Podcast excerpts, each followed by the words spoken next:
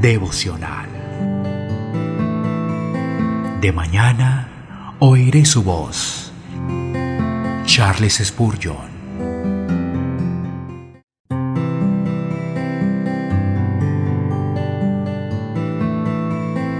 Cantares, capítulo 1, versículo 2. Oh, si él me besara con besos de su boca, porque mejores son tus amores que el vino. Durante varios días hemos hecho hincapié en el tema de la pasión del Salvador. Y por un breve lapso deberemos extendernos en esto. Al comenzar un nuevo día, busquemos tener los mismos deseos por nuestro Señor. Esto es, como los que resplandecieron en el corazón de la esposa elegida. Mira cómo ella se arroja a él. No hay palabras preliminares, ni siquiera menciona su nombre. Es su tema, pues habla de él, el único en su mundo. Qué fuerte es su amor.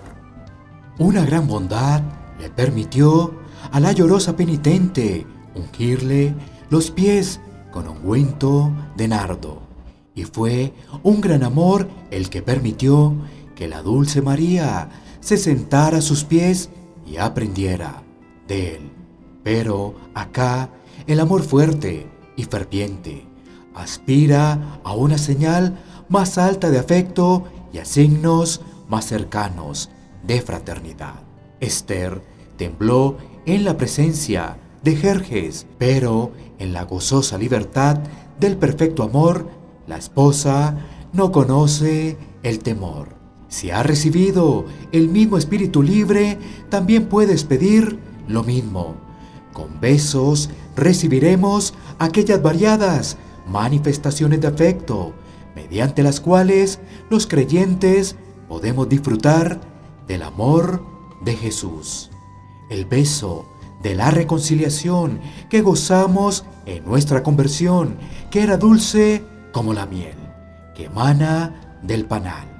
El beso de la aceptación está todavía tibio en nuestra frente, porque sabemos que Él ha aceptado nuestras personas y nuestros trabajos a través de rica gracia. Anhelemos que se repita día tras día el beso de la comunión diaria y presente, hasta que se transforme en el beso del recibimiento que lleva nuestra alma de la tierra y el beso de la consumación que la llena con el gozo del cielo. La fe es nuestro caminar, pero el compañerismo debidamente sentido es nuestro descanso. La fe es el camino, pero la comunión con Jesús es el pozo del que bebe el peregrino. Oh amante de nuestras almas, no seas un extraño para nosotros.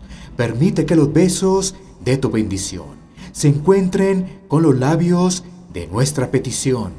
Permite que los labios de tu llenura toquen los labios de nuestra necesidad. Y de inmediato el beso será un hecho. De mañana oiré su voz